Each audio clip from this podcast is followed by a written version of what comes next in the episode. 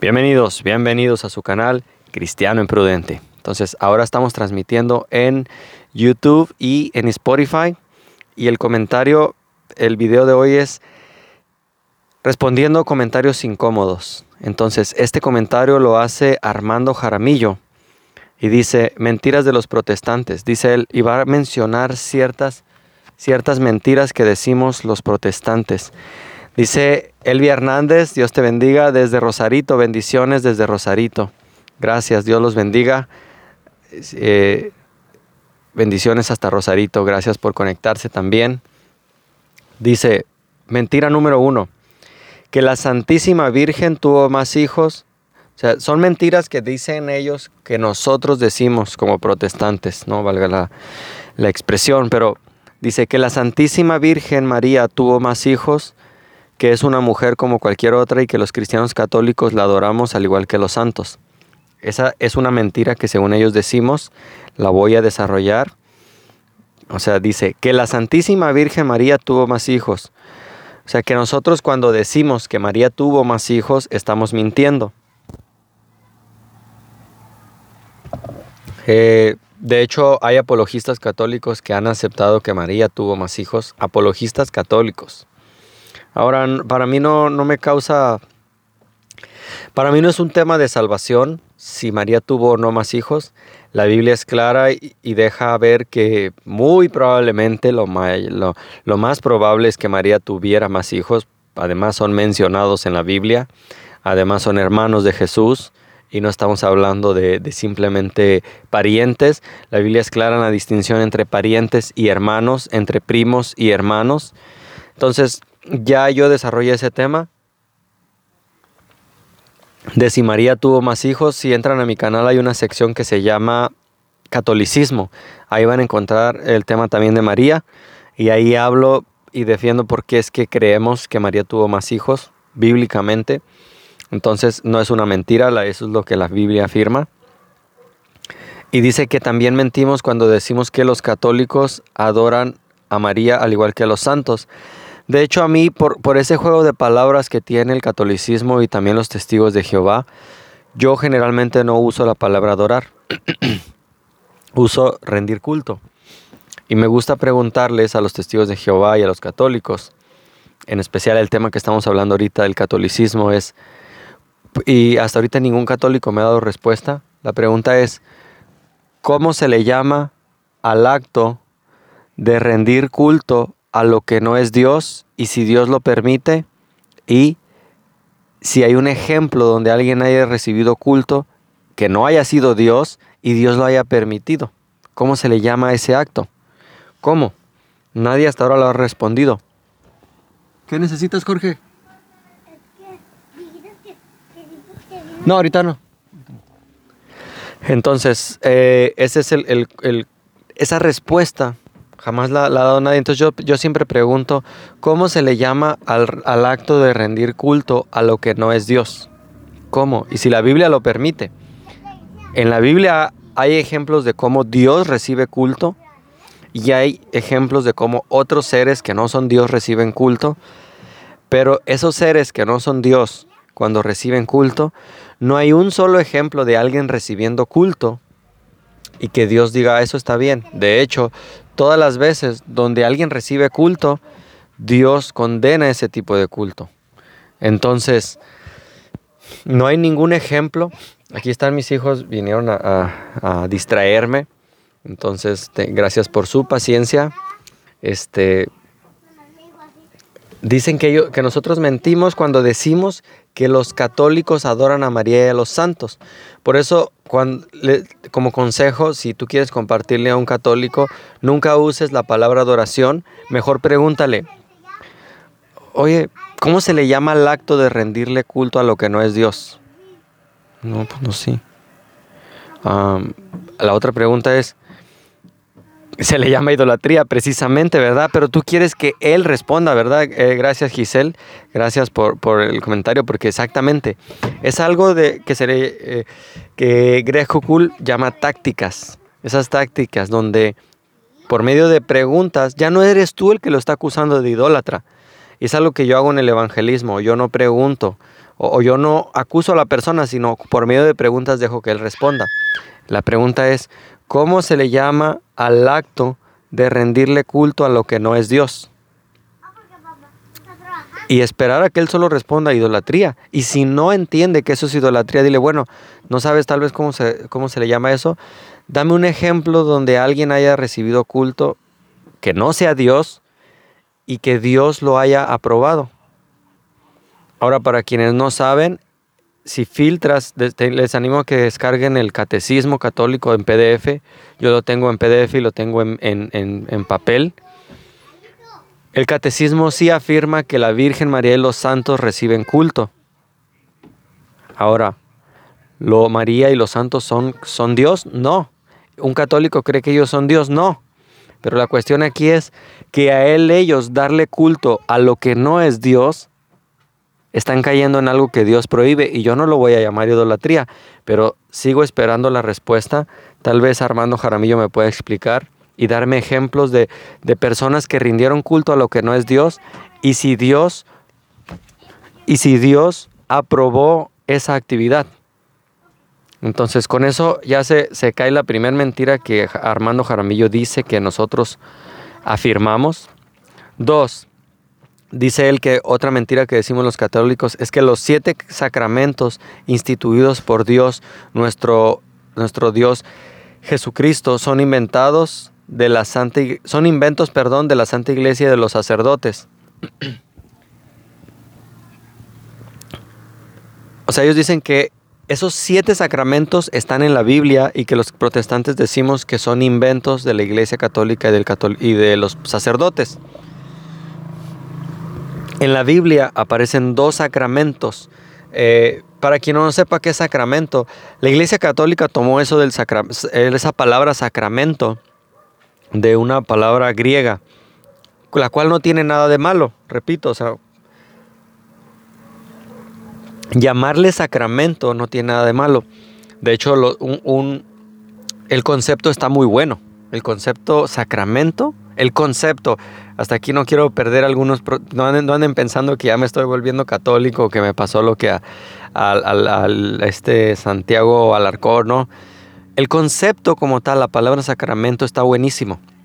Un soldado romano, y ahorita olvidémonos del cristianismo, la palabra sacramento viene desde antes del, del cristianismo, un soldado romano cuando aceptaba ser parte del ejército romano, él tenía que hacer un sacramentum, es decir, un juramento. Ahora, ¿a quién iba a servir? ¿Quién iba a ser su señor? El César iba a ser su señor y tenía que saber a quién servirle. Él se comprometía. Se comprometía su pena de muerte. Ahora ya en el catolicismo, los sacramentos, ahora ellos quieren reconocer, quiero pensar que el sacramento lo hacen para Dios. Son, son juramentos que se hacen para Dios y la Iglesia Católica ha instituido siete sacramentos. En la Biblia, como tal, solo hay dos sacramentos. Uno es la Santa Cena y otro es el bautismo. La Santa Cena, instituida por Cristo, Nunca habla de que Él se vuelve a convertir en pan, que hay que sacrificarlo muchas veces. El segundo es el bautismo y el bautismo no es el bautismo de infantes. Una persona, por eso, si, si tienes una Biblia, ojalá que puedas leer en Hechos 8:37. Si es una Biblia ya adulterada, no va a tener el pasaje 37, no la tienen la de los testigos de Jehová, no la tienen la nueva versión internacional y no la tienen muchas Biblias que les llaman nuevas o reformadas o, no sé, quieren hacer creer que son mejores, pero son peores. Reina Valera 1960 sí lo tiene. Y vemos como el, el eunuco etíope pregunta, ¿aquí hay agua? ¿Qué impide que yo sea bautizado? Felipe le responde, si crees en Jesús puedes bautizarte. Pero en las Biblias católicas pues no está, ¿verdad? Porque ellos, tienen, ellos bautizan bebés. Entonces ahí hay una pregunta y una cláusula. ¿Qué impide que yo me bautice? Bueno, lo que impide que te bautices, le dice Felipe, es, ¿crees en Jesús? Bautízate. ¿No crees en Jesús? Pues no puedes bautizarte. Entonces, dice, eh, estimado Armando, que los protestantes mentimos cuando decimos que, que los siete sacramentos no están en la Biblia. De hecho, no están. Como decía, solo hay dos sacramentos como que pudiéramos decir sacramentos, no, Jesús jamás dijo estos son sacramentos, pero que los pudiéramos yo aceptar y decir esos sí son sacramentos bíblicos, es el bautismo y la Santa Cena. Ya hablaré del bautismo de bebés en otra ocasión y ya hablaré de la Eucaristía, que nada se parece, que nada se parece a la Santa Cena bíblica. Eh, eh, la, ¿Cómo le llaman? Si alguien me recuerda cómo se le llama a, eh, a recibir la hostia, pero se le llama sí creo que es Eucaristía, que es acción de gracias. O sea, si no mal recuerdo, si es la palabra Eucaristía o otra que se me está yendo, en el español significa acción de gracias. Entonces, nosotros damos acción de gracias hasta cuando comemos. Y, pues nada tiene que ver con esto que ellos hacen en la cuestión de, de, transformar el pan en vino, el pan eh, a Jesús en pan y la sangre en vino. Nada tiene que ver. Mentira 3 que dice que, que nosotros decimos, dice que Cristo no fundó ninguna iglesia y que la Santa Iglesia la fundó Constantino, que la Santa Iglesia es la gran ramera. ok, aquí en esta, este comentario de Armando Jaramillo, nosotros no decimos que Cristo no fundó ninguna iglesia, nosotros lo que decimos es que Él no fundó ninguna denominación como tal, ni siquiera la iglesia católica. Él fundó una sola iglesia, que es la iglesia de Cristo, a la cual pertenecemos todos los que reconocemos a Jesús como único Señor y Salvador. Entonces, ahí, Él se equivoca porque nosotros no decimos que Cristo no fundó ninguna iglesia, no, Cristo fundó una iglesia, la iglesia de Cristo y que la iglesia católica la fundó Constantino, pues ahí sí pregúntale a tu sacerdote, lee un poco de historia. Constantino lo que hizo fue ser muy inteligente, fue un César muy inteligente que dijo, yo no voy a dejar que se me siga dividiendo la iglesia, al contrario, pues voy a, hacerme cristiano. Este, déjeme checar aquí, tengo un problema. Eh. Ok. Saber.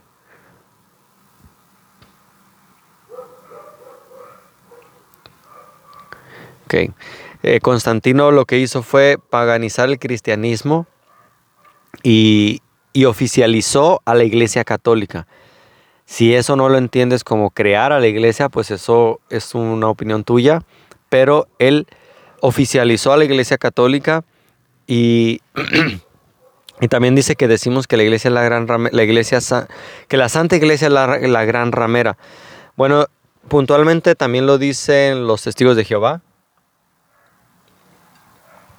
Ahora, la Biblia en Apocalipsis da muchas pautas muy claras.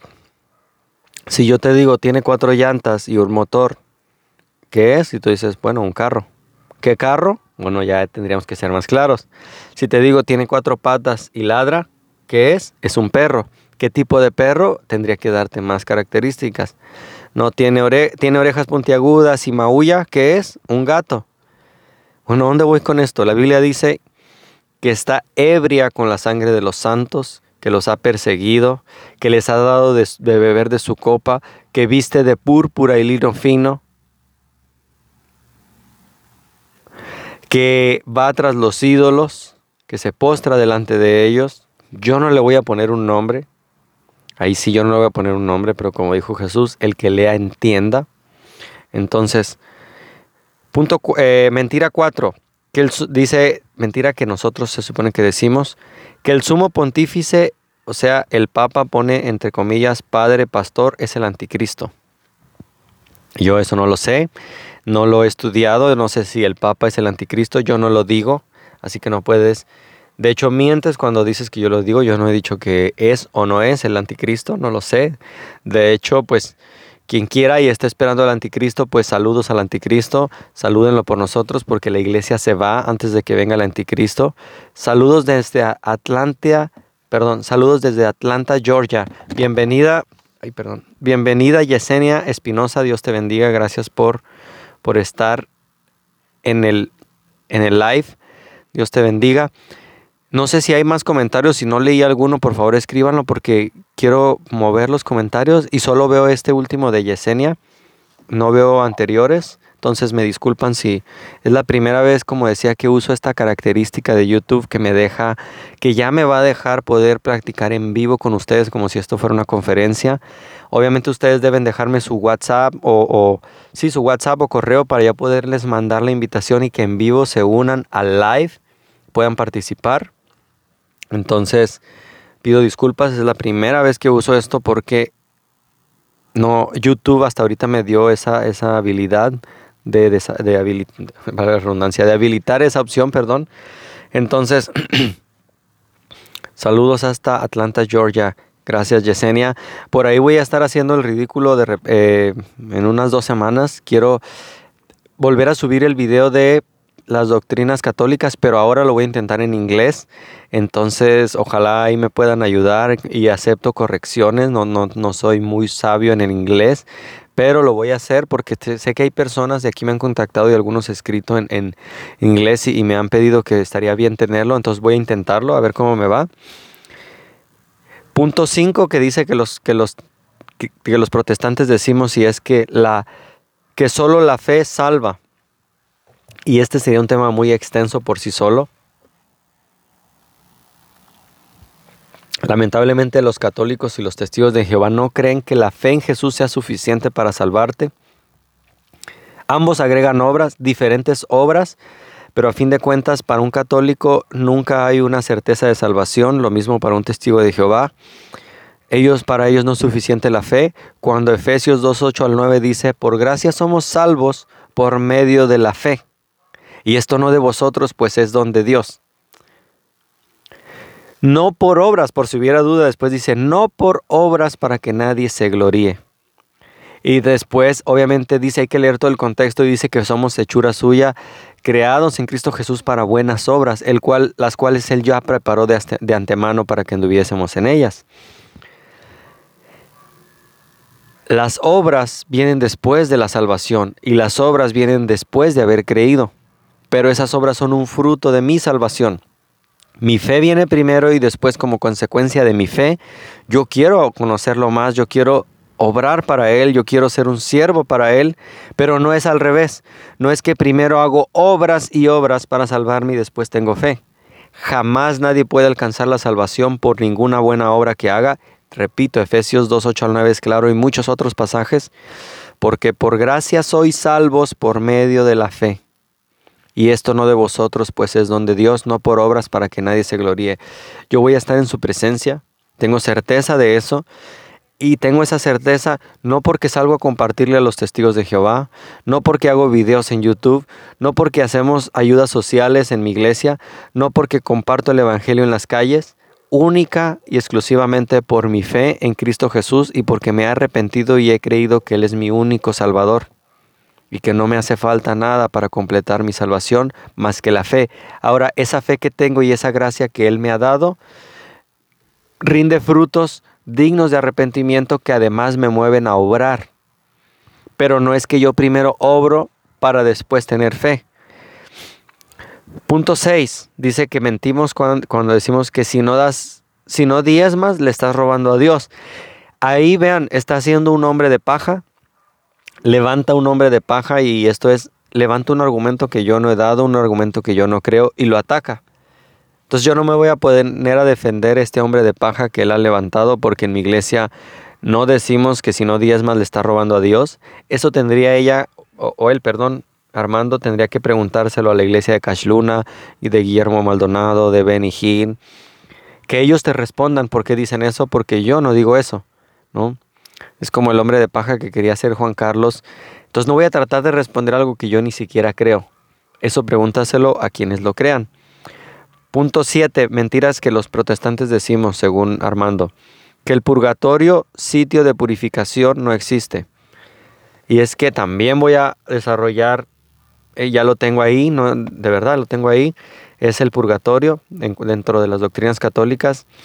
El purgatorio, no solo la palabra purgatorio no está en la Biblia, sino que el dogma no está en la Biblia.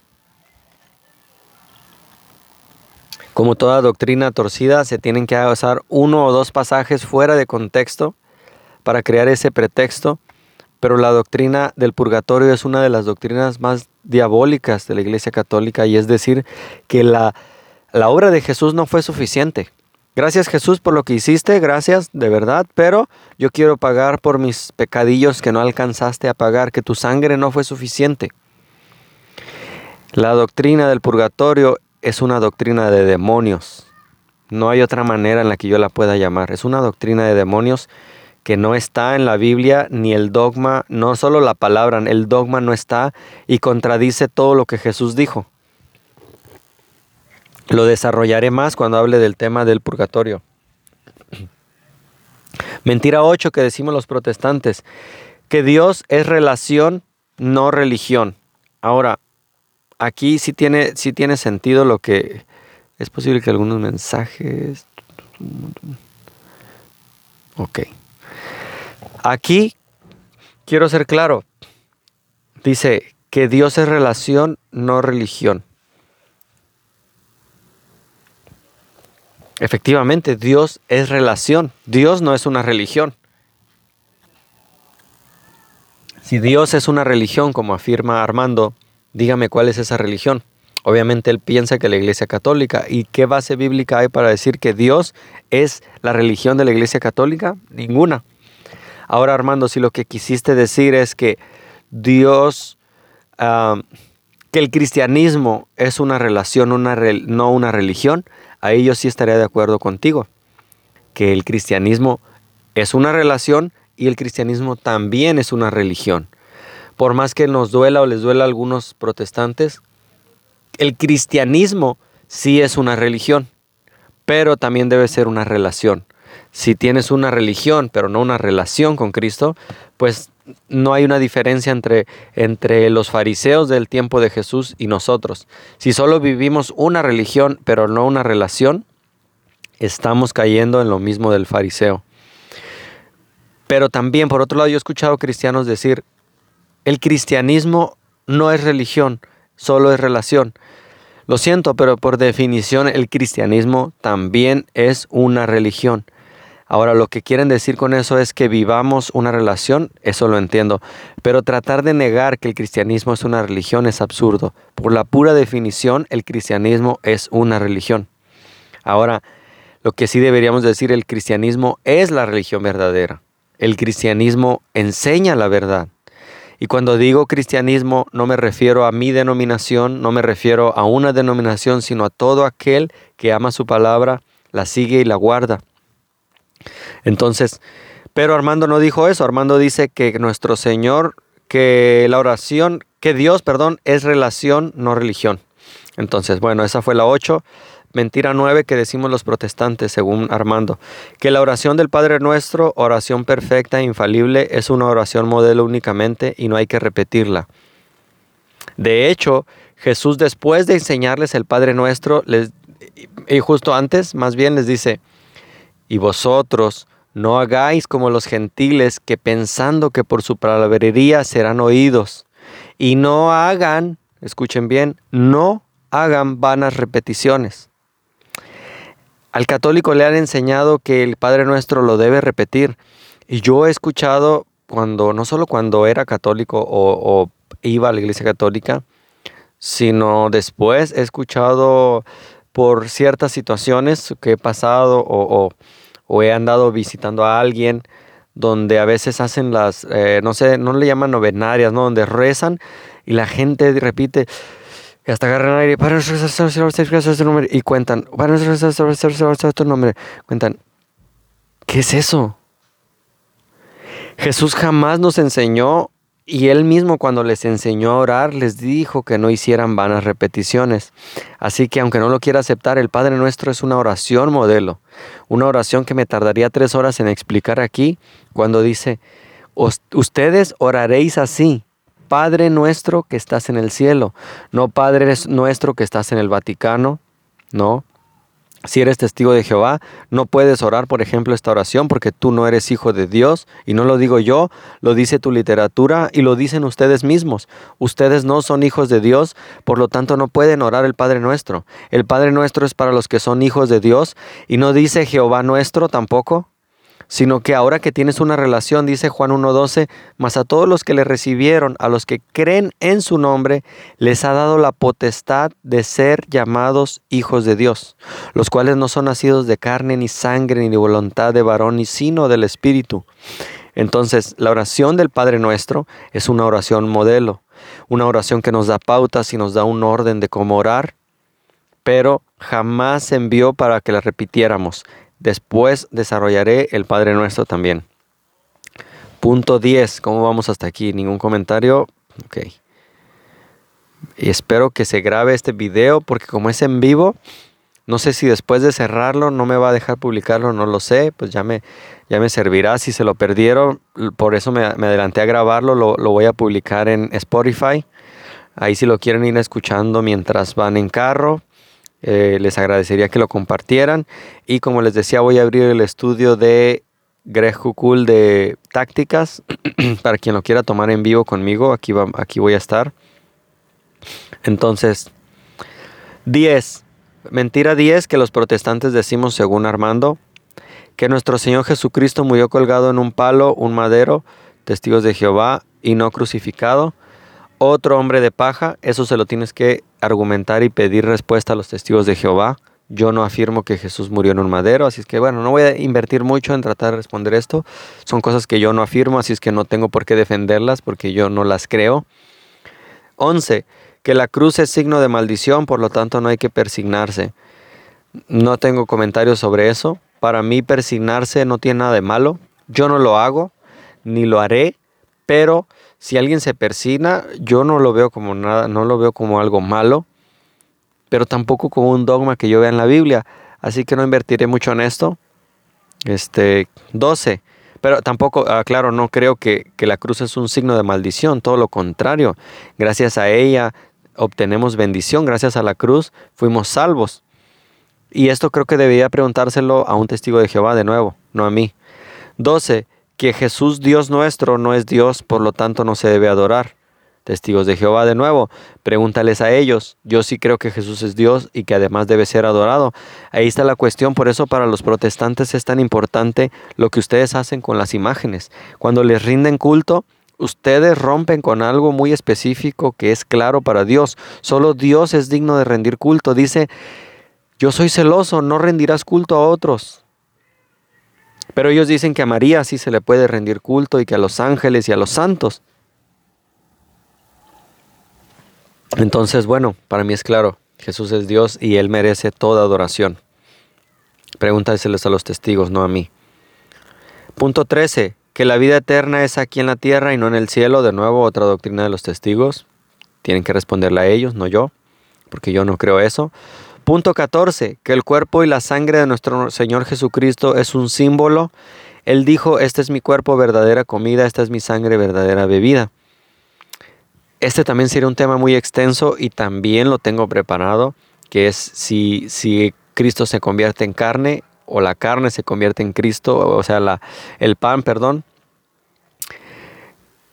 Para mí es otra doctrina de demonios decir que un hombre, un sacerdote, Aquí hace bajar a Dios del mismo cielo y lo hace que se convierta en pan y se lo da a las personas. Y Cristo dijo, y lo digo con mucho respeto, espero no ofender a mis, a mis amigos católicos, pero Cristo fue claro y dijo que lo que entra a la boca va a la letrina. Ellos creen en la doctrina de la transubstanciación, que voy a voy a tocar después en un tema aparte, pero quisiera que me expliquen en qué momento cuando los jugos gástricos deshacen a Cristo, lo que ellos creen que es Cristo, en qué momento deja de ser Cristo, porque lo que entra a la boca, dijo Jesús, va a la letrina. Es una doctrina de demonios, es una doctrina muy ofensiva para el que ama a Jesús, que desarrollaré completamente en ese estudio de la transubstanciación. Punto 28 otra mentira que decimos los protestantes, según Armando, es que cada uno pues examine su conciencia y luego podrá comer el pan y beber la copa. No es que no lo decimos los protestantes, lo dice Pablo en, Corintios, que no comas. Y, y, de hecho usó las palabras que tú usaste y es que cada uno se examine. Parece que lo estoy leyendo de la Biblia, ¿eh? pero lo estoy leyendo de él. Y él dice que esto es mentira. Pero dice, examine su conciencia y luego podrá comer el pan y beber la copa. Es que no lo decimos nosotros, lo dice Pablo. Pablo no dice, primero haga una penitencia, vaya y confiésese con el sacerdote, haga su primera comunión y entonces va a poder participar de la Santa Cena. No.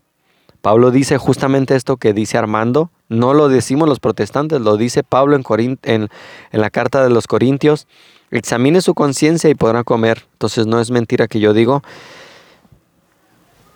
Punto 29. Ya casi están acabando los puntos. Creo que solo voy a quedarme con el comentario de Armando. Dice, punto 30, y por esta razón varios de ustedes están enfermos y débiles y algunos han muerto. No entiendo aquí qué quiere decir. Que por estas mentiras dice que algunos de ustedes están enfermos y débiles. Vean, esto es como creer que... te recomiendo que libras el, leas el libro de Job. El cristiano también se enferma. Ya no sé si eres de la iglesia de la prosperidad, pero el cristiano también se enferma. El cristiano también pasa necesidad. El cristiano va a pasar persecución. Y no nos enfermamos porque neguemos las doctrinas católicas. Y dice, y algunos han muerto. No, no todos han muerto, vamos a morir. Si Cristo viene antes, vamos a ser arrebatados. Pero yo voy a morir, y no por, no creer en las doctrinas católicas, sino porque soy pecador. La paga del pecado es muerte, Romanos 3.23 y Romanos 6.23. ¿Por qué morimos? Porque somos pecadores. Y tan es así que soy pecador que un día voy a morir. Pero no porque desobedezco a la Iglesia Católica. Y ya con esto termina y dice, por citar algunas con las que calumnian a los cristianos católicos y a la Santa Iglesia Católica Universal Única, dice. Primero Dios dice que Él mismo no miente. No, yo no digo que Dios miente, yo digo que la Iglesia Católica le miente a los, a los católicos. Incluso se ha atrevido a remover un mandamiento de los diez mandamientos. Ningún niño católico le enseñan el, de, no adorar imágenes, lo han removido y también lo voy a tocar en otro video aparte porque quiero ir tocándolo poco a poco para explicarles cómo removieron ese mandamiento. Pero bueno, dice, si somos sus hijos, pues debemos de amar, si, si somos sus hijos, pues debemos de amar la verdad sabiendo que esto honra a Dios. Bueno, es que si amas la verdad, dice Jesús, santifícalos en tu verdad. Tu palabra es verdad. No dice Jesús, santifícalos en tu verdad. El catecismo es verdad. No dice santifícalos en tu verdad. La revista de la atalaya es verdad. No, dice tu palabra. Entonces, bueno. Segundo, Dios dice que los mentirosos son hijos de Satanás. ¿Quién es el, quién es el padre de mentiras? Entonces yo pregunto, ¿cuál de los, de los papas ha mentido? Porque ellos se contradicen entre ellos mismos y las doctrinas de ellos también son doctrinas cambiantes, como las de los testigos de Jehová. Uno establece algo, otro establece algo diferente. Un, sacerdote eh, excomulgaba, un, papa excomulgaba a otro papa, un papa llamaba hereje al otro. Entonces, pues claro que hay división. ¿Quién es el padre de las mentiras? Pues Satanás, dice él mismo. Entonces, en verdad, cuando se les dice a la gente que si mueren aún sin Cristo todavía tienen oportunidad de ir al purgatorio, las mentiras son de Satanás. Cuando se les dice a la gente que María escucha sus oraciones, aunque María no ha resucitado, que Pedro puede escuchar sus oraciones, se les está mintiendo. Cuando se les dice que no, la fe no es suficiente, que además deben hacer obras, se les está mintiendo. Entonces, Dice, sabed ante todo que en los últimos días vendrán hombres llenos de sarcasmo, guiados por sus propias pasiones. Menciona aquí él en 2 de Pedro 3.33, San Marcos 9.38. Sí, en los últimos días vendrán llenos hombres de sarcasmo, dice aquí, guiados por sus propias pasiones. De hecho, la biografía de los papas, la mayoría de ellos son eh, biografías vergonzosas. Hombres que vivieron incesto, incluso adulterio, este, sí, de hecho confirma lo que dices. San Marcos 9:38, Juan le dijo, Maestro, hemos visto a uno que hacía uso de tu nombre para expulsar demonios y hemos tratado de impedírselo porque no anda con nosotros. No sé ahí qué tiene que ver eso, no sé si lo aplican para nosotros o lo aplican para ustedes. No sé si me estás queriendo decir que no, no me deberías decir nada porque yo uso su nombre y no me debes impedir que prediquen su nombre. O que no le digamos nada a los sacerdotes cuando hagan exorcismos. Este, imagínense a Pedro sacando el agua bendita del rosario. Ahora sí vamos a sacar este, este demonio, ¿no? Nada de eso es bíblico. No sé qué quisiste decir con este versículo. Te agradecería que me hubieras dicho. Eh, contestó, no se lo prohíban, ya que nadie puede hacer un milagro en mi nombre y luego hablar mal de mí. El que no está contra vosotros está con nosotros. Apocalipsis 7. Esta será la herencia del vencedor. Yo seré Dios para él y él será hijo para mí. Un comentario todavía no. Entonces, y también es que debo leer el comentario completo, ya con esto se termina. Dice, pero los cobardes los incrédulos, los que se salieron de la, de la Santa Iglesia y no creen en los sacramentos, dice. o sea, eso eh, no sé de qué versión lo haya sacado, eh, porque todo está, todo lo sacó como cuando haces un copia y pega de una versión y vienen los versículos. O si el estimado Armando ya rompió el mandato de Apocalipsis de no agregarle y quitarle a la Biblia, porque vendrían unas plagas para la persona que hiciera esto. No sé si tienes temor de Dios pero vean, aquí está y pueden verlo en el video que se llama, bueno, ahorita les digo cómo se llama el video. Dice, pero los cobardes, los incrédulos, los que se salieron de la iglesia católica y los que no creen los sacramentos, perdón, los abominables, los asesinos, los impuros, los hechiceros, los idólatras y todos los embusteros, pastores mentirosos, tendrán su parte en el lago que arde con fuego y azufre, que es la muerte segunda.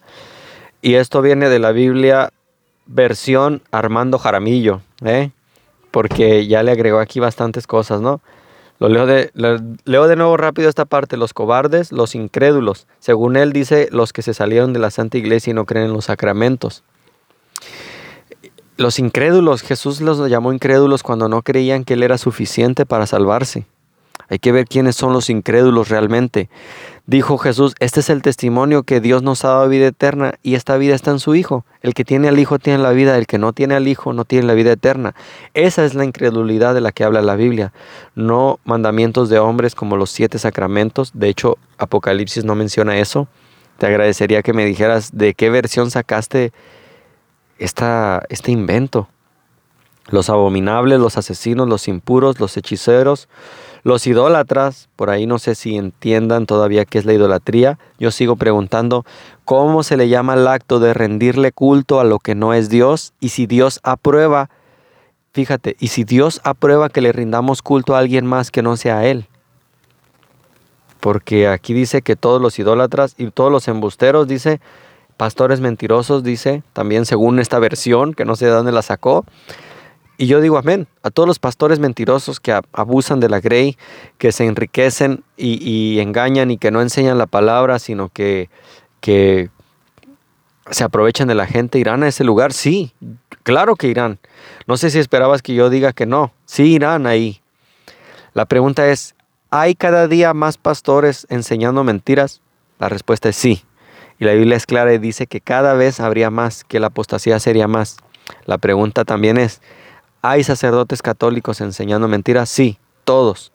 Todos los sacerdotes católicos que te enseñan las doctrinas católicas no te están enseñando la verdad. Dice que tendrán su parte en el lago de fuego. Y cierra con esto. Católico ignorante que ignora su fe, ingenuo, futuro protestante. Entonces vamos a, poner aquí, con esto vamos a cerrar. Pondré aquí... Ah, Respondido en vivo. Vamos a ponerle aquí. Déjenme interrumpirlo aquí. Dame un segundito.